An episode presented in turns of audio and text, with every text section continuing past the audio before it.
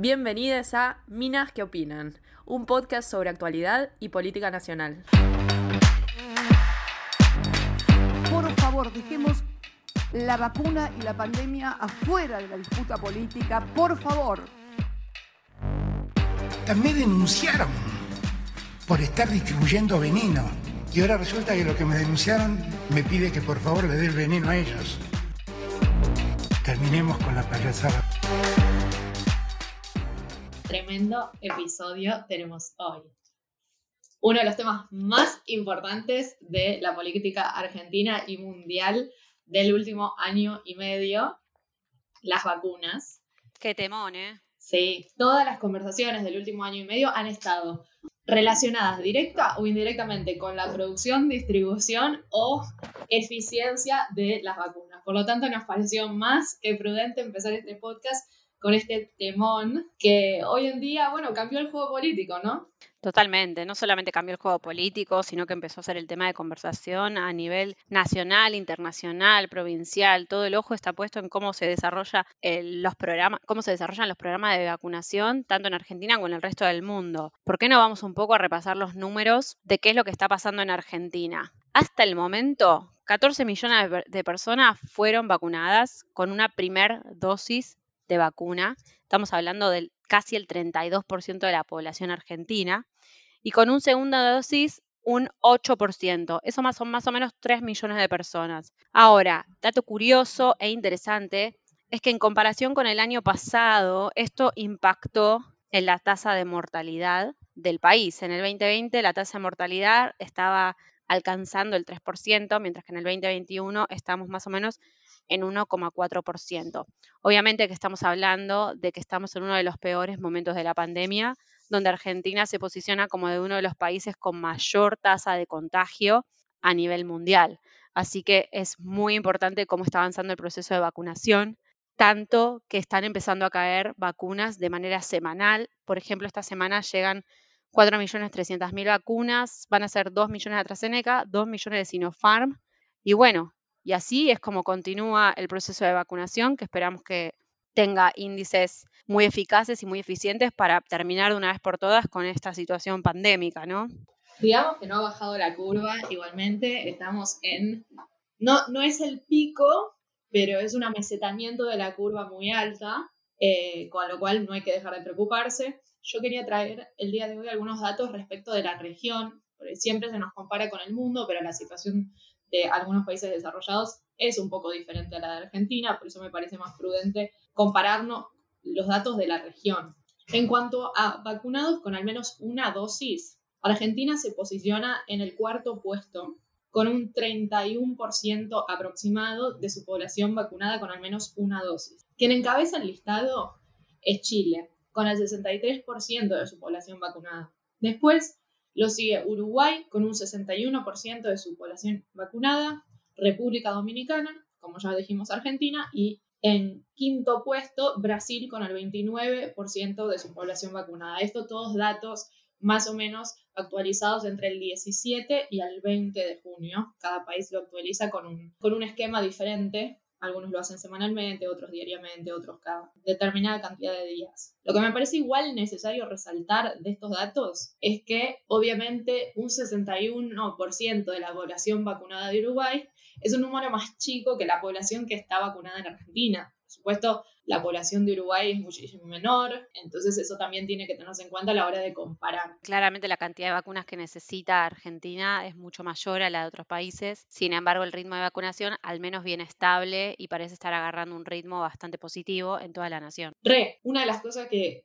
que me parece importante mencionar es que la media de Sudamérica, es decir, el promedio que se hace de estos porcentajes de, de, vacunación en Latinoamérica, está más o menos rondando entre un 25 y un 26% de población vacunada. Esto quiere decir que Argentina está por encima de la media, con lo cual nuestro ritmo de vacunación viene siendo positivo, es alentador. Sin embargo, me parece bastante eh, interesante mencionar que esto pasa respecto de las personas vacunadas con una dosis. Ah, claro. Cuando ya corremos el esquema a vacunación con dos dosis, nos encontramos ante un panorama un poco diferente. La media ya baja sustancialmente. La media es un 11% de población vacunada y sin embargo, a pesar de que baja tanto, Argentina no llega a superar la media ni a equipararla. Nosotros estamos con un número más o menos de 8.16% de población vacunada con el esquema completo, que vendrían a ser dos dosis en la mayoría de las vacunas, porque acá no tenemos vacunas de una sola aplicación.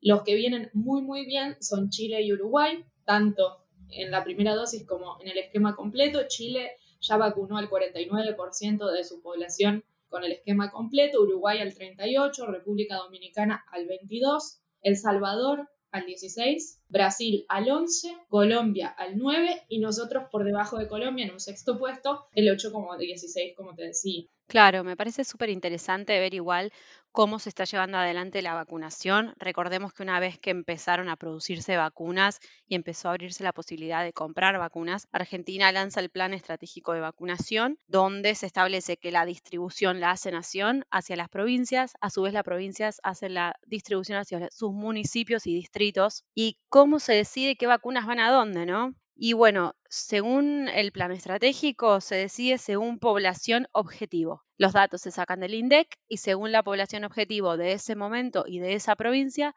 se establece cuántas vacunas van a ir. Otro factor que incide mucho es cuál es la tasa de contagios dentro de esa provincia o municipio. Recordemos que la ciudad de Buenos Aires también está dentro de una, está considerado como parte de una de las provincias del país. Claro, yo te iba a decir justamente eso había escuchado en su momento, cuando se hablaba de la distribución de vacunas, que a Cava le correspondía determinado porcentaje, pero por ser, por estar dentro del AMBA y ser el principal foco de contagio, finalmente le terminaron viendo un porcentaje mayor. Totalmente, totalmente, y eso se ve claramente en los números. hoy en día la ciudad autónoma de Buenos Aires es la ciudad autónoma con más vacunación en todo el país. Es el distrito que más vacunó. Estamos hablando de que está en un 42% con una dosis y un 11% con las dos dosis. Claramente el, programa de vacunación en Cava está siendo muy positivo. Lo sigue más o menos La Pampa y San Luis, que están rozando aproximadamente el 36% cada uno, eh, con primeras dosis y con segundas dosis están cerca del 11%. Esos serían los distritos con mayor vacunación. Provincia de Buenos Aires se encuentra como en un intermedio, con un casi 30% vacunado con la primera dosis y un 7% vacunado con la segunda dosis. Para repetirme el top 3, el top, el top 3 de mejores provincias en cuanto a vacunación serían... Cava, La Pampa y San Luis. Y ahora hablemos de la peor provincia, está siendo Misiones. Misiones está en un 25% con la primera dosis y tan solo en un 6% con la segunda dosis. Es eh, del peor ranking dentro del país. Y eso que Misiones no es una de las provincias más pobladas de la Argentina. Totalmente. No, no es la más poblada, sin embargo hay que tener en cuenta que cada provincia tiene sus propias problemáticas y sus propias cuestiones hacia el interior, la distribución de sus municipios es eh, autónoma, cada provincia decide cómo avanzar dentro de lo que es el plan estratégico de nación, así que también a pesar de que hay un plan estratégico nacional, cada provincia tiene su propio plan. Vemos claramente las diferencias de vacunación entre Cava y provincia de Buenos Aires, por ejemplo, y sin embargo estamos hablando de dos distritos que están sumamente poblados, cuyos números están bastante bien, y bueno, y Cava viene como primereando todo el proceso vacunatorio en el país. Sí, acá es importante resaltar, me parece que hubo muchas quejas en el AMBA, que es donde nosotras estamos también, hay que remarcar eso, nosotras podemos hablar desde el AMBA intentando encontrar información sobre los demás estados provinciales, pero lo que vimos y vivimos acá fue una comparación constante entre la vacunación en Ciudad Autónoma de Buenos Aires y la provincia.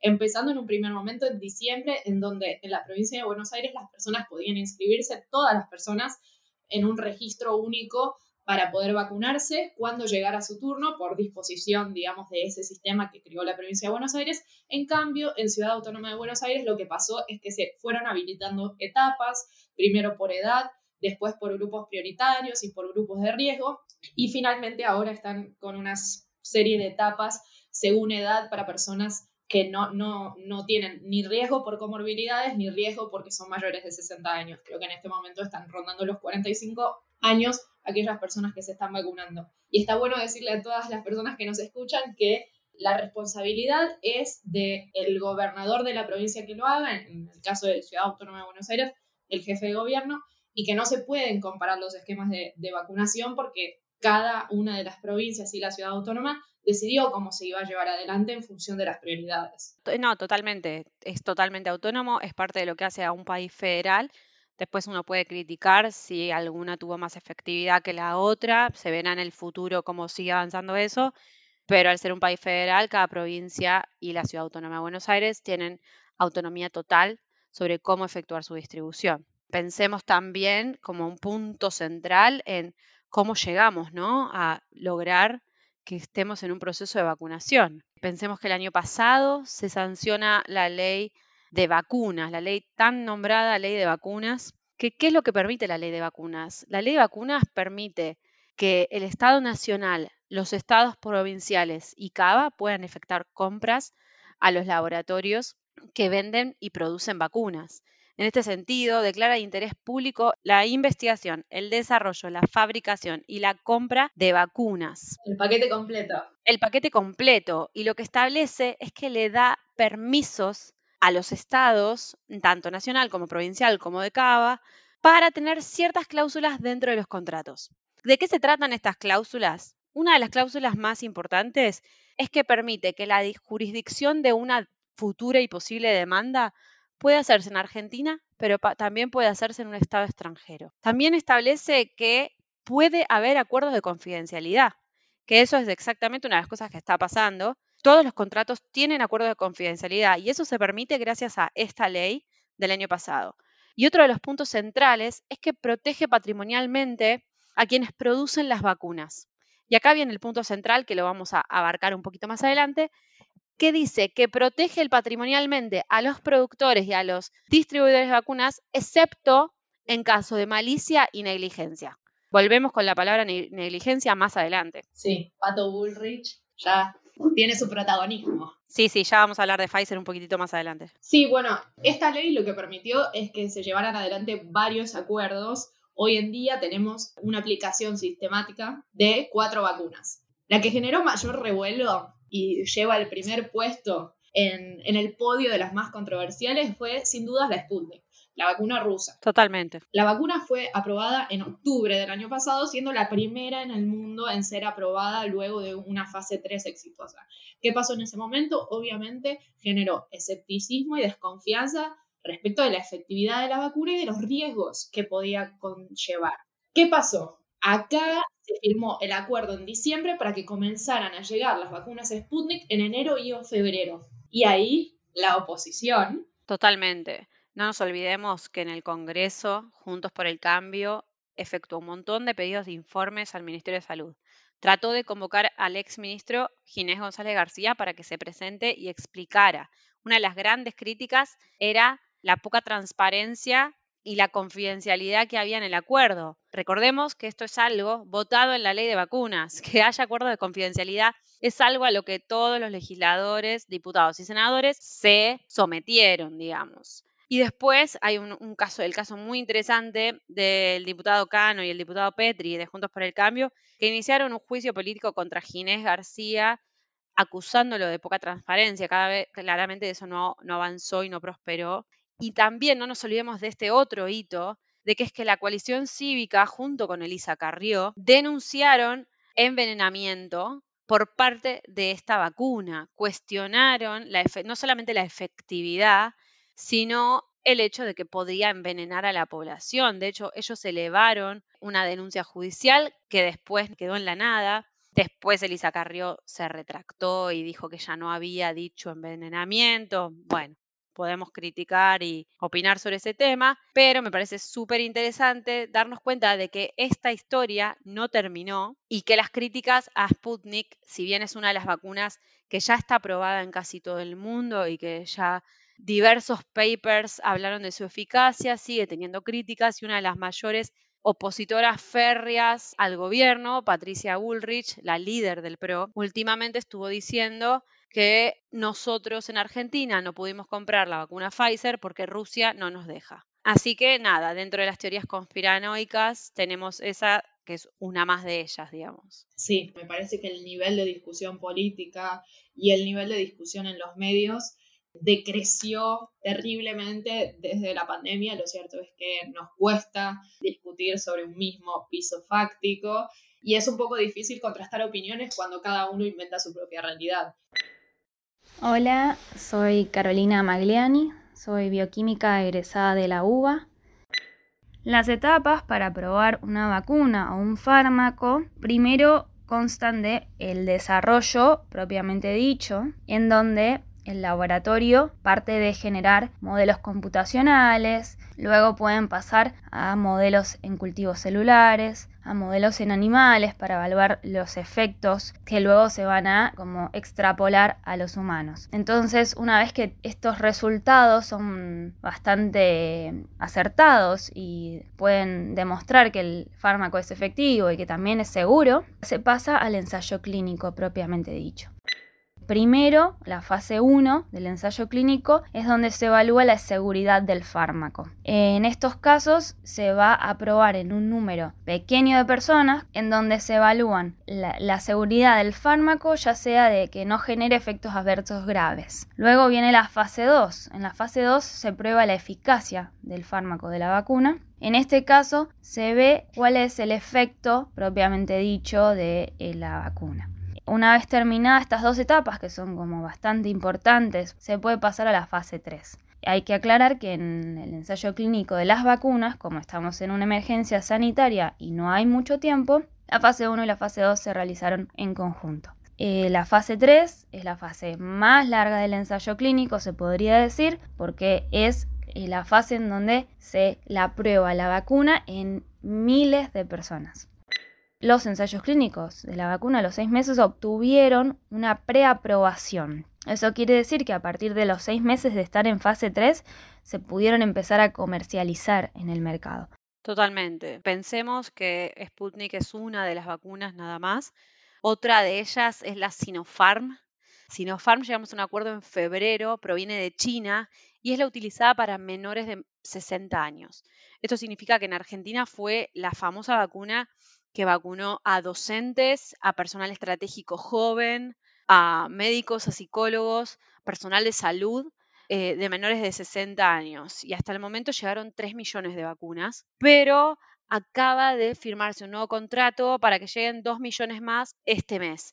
Así que estaremos teniendo más Sinopharm para todos. Pensemos que no solamente Sputnik tuvo críticas, sino que Sinopharm también fue criticada y fue erróneamente criticada, porque se criticó que Sinopharm no tenía una buena eficacia, cuando en verdad Sinopharm tiene casi un 80% de eficacia. Hubo mucha confusión con la otra vacuna que nunca llegó a Argentina, que se llama Sinovac, que es la vacuna que se usó en Chile. Se dice que tiene un 50% de efectividad. Así que ahí en ese punto hubo mucha confusión, mucho fogoneo de los grupos más libertarios y de algunos medios en este tipo de confusión. Recordemos que la vacuna que está en Argentina es la Sinopharm y que la Sinovac no llegó y no hay un acuerdo, por lo menos por el momento, para que llegue al país. Sí, eh, me parece súper importante además mencionar que incluso una vacuna con baja efectividad, como lo es la Sinovac, representa una mejoría respecto del hecho de no estar vacunado, sobre todo en países como el nuestro, con una tasa de contagio muy alta, con un número de casos a la alza, entonces representa sin dudas una mejoría. No, totalmente. Otra de, de, las vacunas que entró dentro de estos primeros acuerdos, dentro de los primeros vuelos que trajeron vacunas, fue la vacuna de AstraZeneca, que entraron las primeras 800.000 dosis mediante el mecanismo COVAX. Qué lío COVAX, ¿no? Creo que hay muy poca información y que hay muy poco entendimiento sobre cómo funciona. Sí, se habló, se habló mucho y la verdad es que es un poco complicado, es un poco un engendro. Yo no me voy a meter directamente en las posibilidades que hay dentro del mecanismo para financiarse y financiar a otros países, pero sí me parece importante entender qué es en general COVAX. COVAX es una alianza entre la Organización Mundial de la Salud, la OMS, y actores públicos como estados y actores privados como organizaciones y fundaciones. Este mecanismo lo que permite y el objetivo principal es que se distribuya de manera equitativa las vacunas, los tratamientos y la información relativa al COVID-19. Esto quiere decir que aquellos países que no tienen la posibilidad de comprar vacunas o de acceder de manera tan rápida a ellas, puedan acceder igualmente y puedan vacunar a su población al mismo tiempo que lo hacen los países más desarrollados para tratar de salir de esta crisis global de manera conjunta. ¿Cómo funciona? Bueno, hay dos grupos de países dentro de COVAX. Los países que se autofinancian y los países financiados. Los países que se autofinancian compran anticipadamente vacunas, independientemente, esto es muy importante, de si ya tienen acuerdos bilaterales con algunos laboratorios. Esto quiere decir que si vos ya tenés un acuerdo con Pfizer, igualmente puedes participar de COVAX. Claro. Otra de las cosas importantes es mencionar que mediante esta compra previa de vacunas, ese dinero permite, mediante dos procesos diferentes, pero no quiero complicarlo demasiado, el financiamiento de las vacunas para los países de renta media o de renta baja, que son los países que se financian. Esos países no compran la vacuna, pero sí la reciben. ¿Por qué? Porque son países menos desarrollados, porque son países que no pueden o producirla o no pueden comprarla. O quizás pueden comprar determinada cantidad de dosis, pero no alcanza para vacunar al porcentaje de población que es necesario para tener una inoculación colectiva. Perfecto, súper claro, Agos. Dentro de las vacunas que están llegando y que están vacunando, y muy atado con AstraZeneca, tuvimos nosotros la vacuna Covishield, que se aprobó el acuerdo en febrero. Recordemos que esta provenía de la India, pero tuvo que ser suspendida en mayo por la situación sanitaria de India. India decidió cancelar el acuerdo de 580 mil dosis debido a esto. Y esta es la razón por la que muchas personas fueron vacunadas con la Covishield y hoy en día están teniendo una segunda dosis de AstraZeneca. Recordemos que es la misma vacuna, solamente que una provenía del Reino Unido y que la otra provenía de la India, pero el principio activo es el mismo, la vacuna es la misma, solamente que tienen distinto nombre. Claro, para las personas que recibieron su primera dosis Covishield, pueden recibir sin ningún problema la segunda dosis de AstraZeneca porque es la misma vacuna, no se están mezclando vacunas. Y bueno, hablemos de, eh, del elefante, ¿no? Del elefante en la habitación, que es Pfizer que es la, vacuna que no llegó, podríamos decir. La que piden todos encima. La que piden todos y es la vacuna que no llegó. ¿Qué pasó con Pfizer? En julio del 2020, Argentina es seleccionada para que Pfizer lleve a cabo las pruebas de fase 3. Eso significa que varias personas fueron evaluadas y recibieron la vacuna o recibieron placebo dentro de las pruebas. Mientras pasaba eso, Argentina empezaba a negociar sobre la posibilidad de comprar de manera adelantada vacunas de Pfizer. Ahora, una vez que se supera la fase 3, meses después, en diciembre del 2020, ANMAT aprueba Pfizer en un lapso súper rápido de 15 días. Claramente parecía que estaban los dados echados y que ya íbamos a empezar a conseguir vacunas de Pfizer, pero el acuerdo no llegaba, las vacunas no llegaban y había mucho hermetismo por parte del gobierno y muy poca información. Más o menos en esa época, para fin de año, es para cuando se vota la ley de vacunas que charlamos antes, con la bendita palabra negligencia, pero bueno, hasta el momento había mucha especulación y poca información. A partir de ahí empezaron a aparecer muchas teorías y empezaron a hablar mucho de qué estaba pasando. Una de las grandes opositoras y que más frases recordables y olvidables se llevó es Patricia Bullrich. Sí, Pato Bullrich lo que dijo en un primer momento fue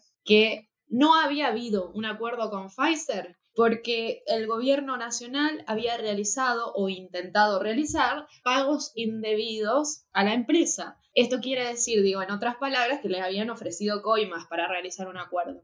Ella dice eso y obviamente, digamos, se arma un escándalo de grandes dimensiones, salen todos los medios y yo creo que vos de esto sabés más, pero llaman a todas las empresas farmacéuticas y a todos los laboratorios que tienen sede acá a expedirse, digamos, delante del Congreso Nacional. Claro, hubo una reunión en la que participó Nicolás Baquer, el gerente de Pfizer, donde ahí se dieron las primeras respuestas de tantas de las preguntas que venían surgiendo y que no se podían responder debido a acuerdos de, de confidencialidad. Acá en esta reunión se echaron por los aires varias teorías. No hubo pedidos de pagos indebidos, no hubo pedido de participación de intermediarios y no hubo pedido de recursos, de recursos naturales. Recordemos que también surgieron rumores de que Pfizer estaba pidiendo los glaciares y distintos tipos de recursos naturales. Claramente los rumores llegaron hasta ese punto en el que Nicolás eh, Baker tuvo que salir a desmentir. Pero la, la certeza que sí nos llevamos durante esa reunión es que él confirmó que hay una incompatibilidad en la normativa argentina con el acuerdo de Pfizer. Y acá sí metemos de vuelta a la ley de vacunas. Si bien él no lo dijo expresamente, el problema es la palabra negligencia dentro de la ley de vacunas. Esto ya está confirmado, ya nos damos cuenta de que ese es el problema y me parece muy interesante pensar en dos momentos. En el momento en el que se llega a la ley de vacunas, había muy poca información sobre las vacunas. Y el pedido de resguardar a la ciudadanía argentina por miedo a que las vacunas realmente eh, tuviesen muchos efectos secundarios, implicaba no dejar libremente el accionar de las empresas. De esa manera es como se llega a ese artículo. Y después tenemos un segundo momento. Hoy en día, en junio del 2021, claramente hay mucha más información sobre las vacunas y sería debatible pensar si es necesario sacar la palabra negligencia de esa normativa. Claro, vos decís esto y yo me pongo a pensar, el escenario es completamente diferente. Cuando se vota la ley de vacunas, que por supuesto fue sumamente importante y gracias a esa ley hoy en día tenemos numerosos acuerdos, lo cierto es que se sabía muchísimo menos tanto del COVID-19 como de, de las vacunas, de su eficacia y los posibles efectos adversos. Con lo cual es entendible. No, es entendible y era necesario. Y si ahora habría que reformular este acuerdo para llegar al acuerdo con Pfizer, bueno, se podría charlar, los legisladores deberían charlarlo, el gobierno nacional debería debatirlo. Me parece que es una posibilidad que podría llevarse a cabo. Pero Bullrich no se rindió, igual te digo, ¿eh? Después de toda, toda, esta cuestión en donde ella acusó al gobierno de pagos indebidos y después vino esto, eh, esta situación en el Congreso que desmintió esta teoría, Bullrich dijo que ella nunca había querido decir que habían habido pagos indebidos, sino que para ella el mero hecho de no haber llegado a un acuerdo constituye un acto de corrupción en sí mismo. No, totalmente, y recordemos también que ahora Bullrich está en una situación judicial con el presidente Alberto Fernández, que denunció a Bullrich por haber dicho las palabras que dijo y por haber acusado de coimero al gobierno nacional.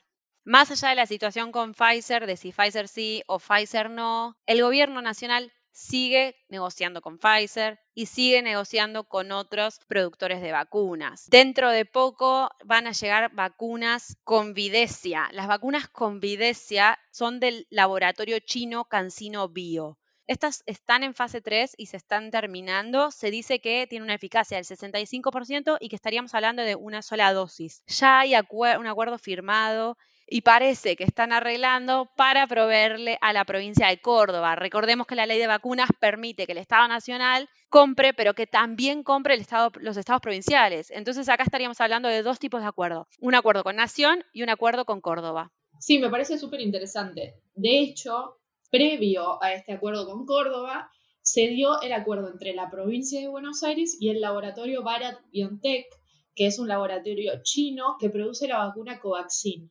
Se espera que mediante este acuerdo lleguen 10 millones de vacunas Covaxin, que son unas vacunas similares a las Sinopharm y Sinovac, tienen más o menos el mismo proceso, y se espera que ese acuerdo pueda prorrogarse y recibir 5 millones de vacunas más, con lo cual se complementaría el esquema de nación con 15 millones de vacunas más Perfecto, perfecto. Ojalá que muchas más provincias empiecen a hacer compras bilaterales. ¿Por qué no repasamos también un poquito cuáles otros acuerdos fallaron? Tenemos por un lado Pfizer y después tenemos otras dos vacunas que no llegaron, que son la Moderna y la Janssen. ¿Qué pasa con la Moderna y con la Janssen, no? Hay muchas dudas sobre por qué no avanzamos con estas dos vacunas y son dos casos diferentes. Por un lado tenemos la Moderna, que el laboratorio todavía no pidió inscripción de la vacuna en Argentina no sabemos si esto es por un pedido de la empresa o porque el gobierno nacional no efectuó el pedido, pero ni siquiera está en evaluación de ANMAT. Así que no estamos ni cerca de esa vacuna. Y después tenemos a la Janssen, que ANMAT no la aprueba desde el 4 de diciembre del 2020. Según la ANMAT, es porque la empresa Johnson Johnson siguen agregando información al pedido de aprobación. Sin embargo, es un proceso que está durando más de lo normal y que llama mucho la atención porque es una vacuna que está aprobada en muchas partes del mundo. Sin embargo, Argentina declaró públicamente que sigue negociando tanto para conseguir la vacuna moderna como para conseguir la de Janssen, como para conseguir la de Pfizer. Así que el gobierno argentino no cierra ninguna de estas puertas de manera definitiva. Las conversaciones siguen en curso. Sí, me parece que durante los primeros meses de producción de vacunas por parte de esos laboratorios, una de las cuestiones más importantes que se tuvo que tener en cuenta fue que tanto para la vacuna de Moderna como para la vacuna Janssen, Estados Unidos fue quien compró las primeras dosis disponibles, entonces no había dosis disponibles para llevar a otros países. Ahora la situación es otra y por eso es preocupante y por eso también es un interrogante que hasta el momento no tiene respuesta. La respuesta por parte del gobierno nacional es y ha sido siempre que se continúan las negociaciones, pero cuánto tiempo van a durar esas negociaciones es algo que no sabemos. No, no sabemos, son muy herméticos al respecto. Pero bueno, vamos a otro punto que también genera mucha expectativa y acerca un horizonte, la producción de vacunas local. No solamente estamos comprando vacunas, sino que también estamos produciendo. De hecho, producimos dos vacunas y vamos a, comenzar a producir una tercera.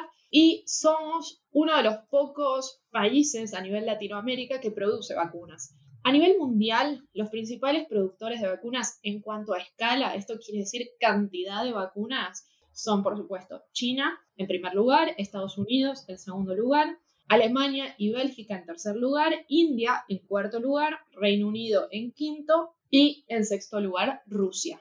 En cuanto a Latinoamérica, el principal productor de vacunas es Brasil, pero Argentina es el país que más tipos de vacunas produce actualmente. En cuanto a cantidad, todavía nuestra producción nacional no llega ni a emular a la producción de vacunas de otros países, pero sí lo que nos llena de alegría, por lo menos a mí, es el hecho de que cada vez tengamos más contratos con diferentes laboratorios para poder llevar adelante la producción nacional de esas vacunas. Eso garantiza por lo menos un halo de luz y de esperanza en cuanto a la vacunación nacional y cuándo vamos a llegar a tener a toda nuestra población vacunada, al menos con una dosis. Tal cual. Vamos primero con uno de los primeros acuerdos que se llevaron a cabo para poder producir en Argentina y estamos hablando de AstraZeneca. El acuerdo para producir las vacunas en nuestro país eh, fue un acuerdo de AstraZeneca con la empresa MapScience, en donde la empresa MapScience produce el principio activo de la vacuna, que es este adenovirus, y luego MapScience lo envía para México, que es donde AstraZeneca eh, tiene un acuerdo con el laboratorio Liomont que envasa la vacuna. Y desde ahí es que se distribuye a toda Latinoamérica menos a Brasil. Sí, otro de los acuerdos más importantes en cuanto a producción nacional fue la producción nacional de la Sputnik V, que va a empezar a llamarse Sputnik Vida, todas aquellas vacunas que se produzcan acá. Lo interesante de este acuerdo y lo que quizás destaca esta producción de la producción de AstraZeneca es que todo menos el primer paso del principio activo es producido a nivel nacional. Esto quiere decir que en su momento llegó el principio activo acá desde el laboratorio Gamaleya en Rusia y el laboratorio Richmond en Argentina fue el encargado de producir un número determinado de vacunas para poder enviar nuevamente a Rusia y que evalúen si estaban efectivamente bien hechas, si no había ningún riesgo y si podían garantizar su efectividad. Como eso sí pasó, ya empezó la producción nacional y se espera que se pueda inocular a 2 millones de personas por mes con esa producción nacional de Sputnik V. Lo que no se sabe es cuántas de esas vacunas van a ser para primeras dosis y cuántas de esas vacunas van a ser para segundas dosis. Claro, súper interesante. Si vamos a la última vacuna, que es el último acuerdo, es que en mayo Argentina firmó un acuerdo para producir Sinopharm. La producción de Sinopharm va a estar a cargo del laboratorio Synergium Biotech y va a tener una capacidad de producir un millón de vacunas por semana. Se dice que esta producción arrancaría en agosto, están estableciendo todas las condiciones para que el laboratorio tenga la posibilidad de empezar la producción y se está definiendo cuándo será el envío del antígeno. Así que nada, no solamente vamos a tener dos producciones locales, sino que vamos a tener tres.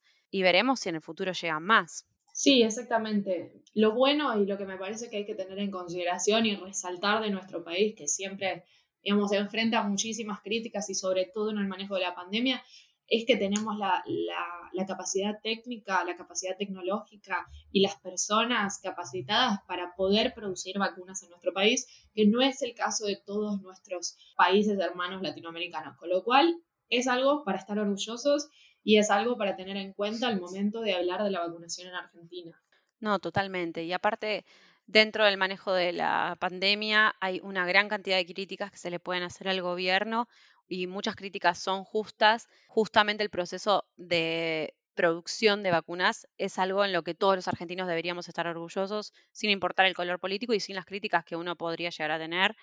Venimos ahora a la parte de las preocupaciones, porque todo esto deja un escenario con varias preocupaciones, donde el punto clave que está también poniendo en cuestionamiento eh, la efectividad de las vacunas son las nuevas cepas. Este es otro tema. Sabemos que hoy en día hay cuatro cepas que preocupan a los gobiernos del mundo.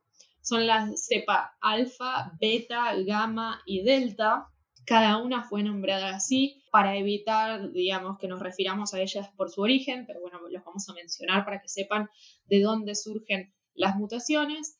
En cuanto a la cepa alfa, es la cepa que se originó en Reino Unido esta cepa se cree que es más transmisible, pero no más peligrosa ni genera una mayor probabilidad de tener una enfermedad grave o de ser hospitalizado. La cepa beta también es más transmisible, es una cepa que se originó en Sudáfrica. La cepa gamma es la cepa andina, la cepa sudamericana, nuestra cepa. Todas las cepas demostraron ser más transmisibles en mayor o menor medida, los porcentajes son diferentes, pero resultan ser más transmisibles. Y la cepa que más preocupación causa es la cepa delta, aquella que se originó en la India y que demostró, además de ser más transmisible, generar una respuesta inmune más grave y mayor probabilidad de resultar en hospitalizaciones o internaciones graves. Esta cepa preocupa también porque no, no hay información concluyente al respecto, esto quiero dejarlo claro, sino que hay indicios que después deberán interpretarse, pero hay indicios que indican que esta cepa puede eludir una dosis de algunas vacunas. Esto quiere decir que no alcanzarían con los anticuerpos de una sola dosis de las vacunas para evitar el contagio con esta cepa. Lo mismo pasa con aquellas personas que ya tuvieron la enfermedad y que desarrollaron anticuerpos a partir, digamos, de esta experiencia de contagio, parecería ser que con esta nueva cepa pueden contagiarse aún teniendo esos anticuerpos, con lo cual genera, por supuesto, muchísima preocupación entre la comunidad científica. No, y con total razón. Por eso me parece súper importante que recordemos que el proceso de, vacunación y estar totalmente vacunado no excluye de las precauciones que como población tenemos que tener. Estamos hablando de ventilación cruzada, estamos hablando de uso de barbijo, estamos hablando de distanciamiento social, algo que fue duramente criticado por grupos considerados antivacunas, grupos considerados anticuarentena y todos estos grupos que han fogoneado en contra de las medidas de confinamiento y en contra de la, de la vacuna, ¿no? En general. En Argentina hubo 10 marchas anticuarentena. Y estamos hablando de marchas que atrajeron personas de distintas edades, no necesariamente fueron marchas masivas, pero sí fueron marchas ruidosas que fueron replicadas en muchos medios, con consignas al respecto de la libertad, las libertades individuales, la peligrosidad de las vacunas, mucho hablando del encierro, de no querer estar llamados a quema de barbijo, llamado a rompimiento de, reglas establecidas, ¿no?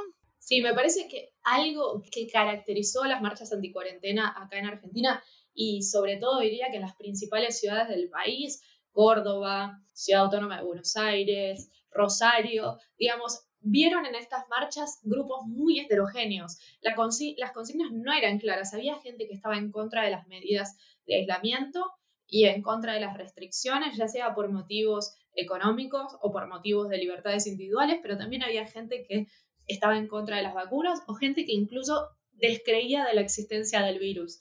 No, y recordemos también que la erupción de estos grupos se está dando a nivel mundial. Todos los países tienen su grupo anti-cuarentena, antivacunas, donde ahora se está empezando a replicar en distintas partes del mundo la teoría de que la vacuna te magnetiza el cuerpo. Ya hemos visto videos de antivacunas tratando de pegarse una moneda en el cuerpo para demostrar lo indemostrable. No, algo que me parece interesante, digamos, hay que remarcar que en nuestro país la mayoría de la gente, más, más de un 70%, está dispuesto a vacunarse. Con lo cual, el movimiento antivacunas es un peligro pero potencial, no es un peligro presente. Es una cuestión a tener en cuenta y obviamente a intentar desarmar y aumentar la credibilidad de las vacunas, pero no es algo que nos preocupe en la misma medida que preocupa quizás en otros países como Estados Unidos o mismo Francia, en donde los porcentajes de personas que no quieren vacunarse son mucho mayores. Lo que yo le diría a alguien que tiene miedo a vacunarse contra el COVID es que piense cuál podría ser la solución a esta pandemia. Uno puede dudar de las vacunas por su corto tiempo de desarrollo, pero digamos, si uno piensa en comunidad, si uno piensa en el mundo, no, no hay otra solución que no sea con las vacunas. La verdad es que eh, lo que es el pipeline de vacunas, ah, hubo un montón de modelos que se perdieron en el, en el tiempo porque no fueron efectivos. Entonces, también es eso, es pensar que las que están es porque realmente pasaron todas esas pruebas y pueden demostrar efectividad. Me parece que algo sí que es preocupante es cómo los medios reflejan y magnifican la voz de estas personas, ¿no? Sí, recontra. Incluso no solo magnifican la voz de personas que no son públicas, sino que personajes públicos llevan adelante acciones y llevan adelante discursos y narrativas que sí, en sí, son muy peligrosos. Por ejemplo, todos sabemos que Viviana Canosa bebió eh, dióxido de cloro en cámara, que además de ser un limpiador industrial y un componente químico muy peligroso para la salud, es un personaje público que puede incentivar a otras personas a hacer lo mismo. De hecho, poco tiempo después, pero es muy preocupante como personas con una alta visibilidad, una audiencia muy grande, no entienden la responsabilidad que entraña tener tantos seguidores y tener tantas personas que ven tu contenido y reproducen ese tipo de discursos que más que anticientíficos son una imaginación distorsionada de una persona que puede afectar la salud pública de la población. Y también pensemos que también hubo críticas y comentarios que no ayudaron desde el arco político opositor, como por ejemplo el expresidente Mauricio Macri, que dijo que el COVID era una gripe más fuerte. Claramente salieron a matarlo y después tuvo que salir a retractarse y a pedir disculpas.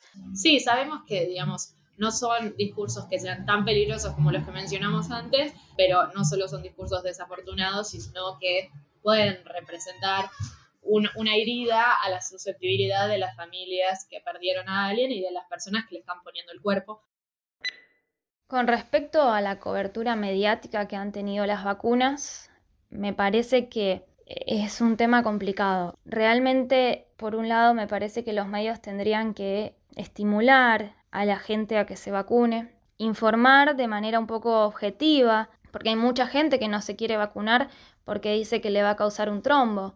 Y realmente, si te vas a los datos, es un porcentaje muy bajo con el tema de la pandemia es una manipulación de datos que es súper, hay que tomarlo con muchas pinzas para mí que es súper complicado. Vamos a otra de las preocupaciones que tenemos, que es el tema qué pasa con las segundas dosis, ¿no? Claramente en Argentina el proceso de vacunación está yendo mucho más rápido y está siendo más efectivo con las primeras dosis que con las segundas dosis. Entonces, ¿qué es lo que está pasando?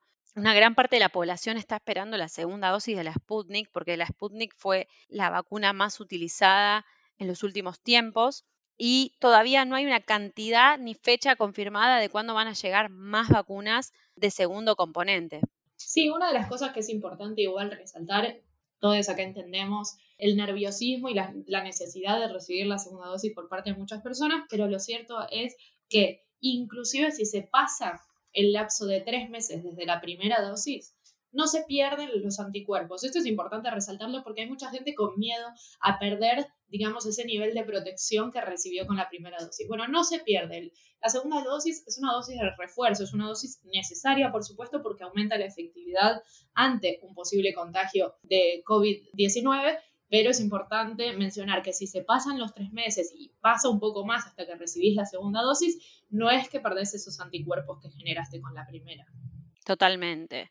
Y también está muy interesante que tengamos en cuenta que ya hay países que sí están hablando de intercambiabilidad de las vacunas. En Argentina esto no está aprobado. Algunos países que están probando esto son Canadá, Italia y España, entre otros, y veremos qué efectividad tiene eso a mediano y largo plazo para ver si esto es una posibilidad. Pero bueno, por ahora habrá que esperar. Sí, una de las cosas más importantes también a tener en cuenta es que lo que se optó en, nuestro caso es por tener la mayor cantidad de población vacunada con una primera dosis, para garantizar inmunidad de la mayor cantidad de personas posibles antes de garantizar el esquema completo. Bueno, acercándonos al final del podcast, vamos a la pregunta que todos queremos saber. ¿Cuándo se termina esto? ¿Cuándo volvemos a la vida normal? ¿Qué pasa con eso? ¿Hay vida normal? Hay vida normal, aparentemente puede llegar a haber vida normal en el 2022 recién para Argentina. Se estima que podemos empezar a hablar de una vida normal una vez que el 70% de la población tenga las dos dosis dadas. Recordemos que no estamos cerca de eso, sin embargo, el proceso de vacunación está avanzando, entonces podríamos llegar a tener una vida normal en el 2022. Sin embargo, y para alentar un poco, se dice que con el calor en noviembre, gran parte de la población va a tener la primera dosis dada y un porcentaje bastante interesante va a tener la segunda dosis. Por ende, no digo que vamos a andar sin barbijo por la vida, pero es muy probable que para noviembre estemos todos un poco más relajados y haya una mayor apertura en la circulación, en las cosas que se pueden hacer, en las actividades. Así que nada, a cuidarnos, pero hay luz al final del túnel. 2022 tampoco está tan lejos, digo, para toda la gente escuchando. No, totalmente. Y aparte de todas estas mediciones que se hacen, que son claramente eh, estimativos, estimas sobre lo que está pasando en otros países. Pensemos en países como Israel o Estados Unidos, que ya no están usando barbijo, que tienen alrededor de un 62% de la población vacunada y son los primeros ejemplos de la efectividad de las vacunas. Pero bueno, otra preocupación también es qué pasa cuando países están vacunados y países no. Sí, esto te iba a decir. Llegaremos siempre y cuando todos vayamos hacia un mismo objetivo. Si bien vemos que hay países que ya no usan barbijo, tanto en espacios abiertos como espacios cerrados, y se va viendo, digamos, esta sensación de libertad creciente y de que vamos hacia el final, lo cierto es que no va a llegar un final determinante si no vacunamos a todos en todos los países. Y esto quiere decir tiene que haber una distribución equitativa y democrática de las vacunas, de los tratamientos cuando los haya y de la información. Todo esto tiene que ver con la distribución desigual de recursos en el mundo, pero en una situación que afecta a la salud pública de la población global, es necesario que o bien se liberen completamente las patentes de los laboratorios y todos los países puedan entonces comenzar a producir esas vacunas, o se suspendan las patentes. Esa es otra alternativa. Y una vez que lo tengamos por lo menos controlado, vuelven a implementarse esas vacunas y los laboratorios no se quedan sin lucrar, que es el objetivo máximo que están buscando. Perfecto, no, clarísimo. Bueno, entonces esperamos dentro de poco volver a algún símil de normalidad y esperamos que la vacunación avance a ritmo rápido. Minas que Opinan es un podcast creado por el equipo legal, político y de actualidad para Spotify, producido y conducido por Julieta Cravero y Agostina Bergia. Los esperamos en un próximo capítulo para sumergirnos en una nueva dosis de argentinidad.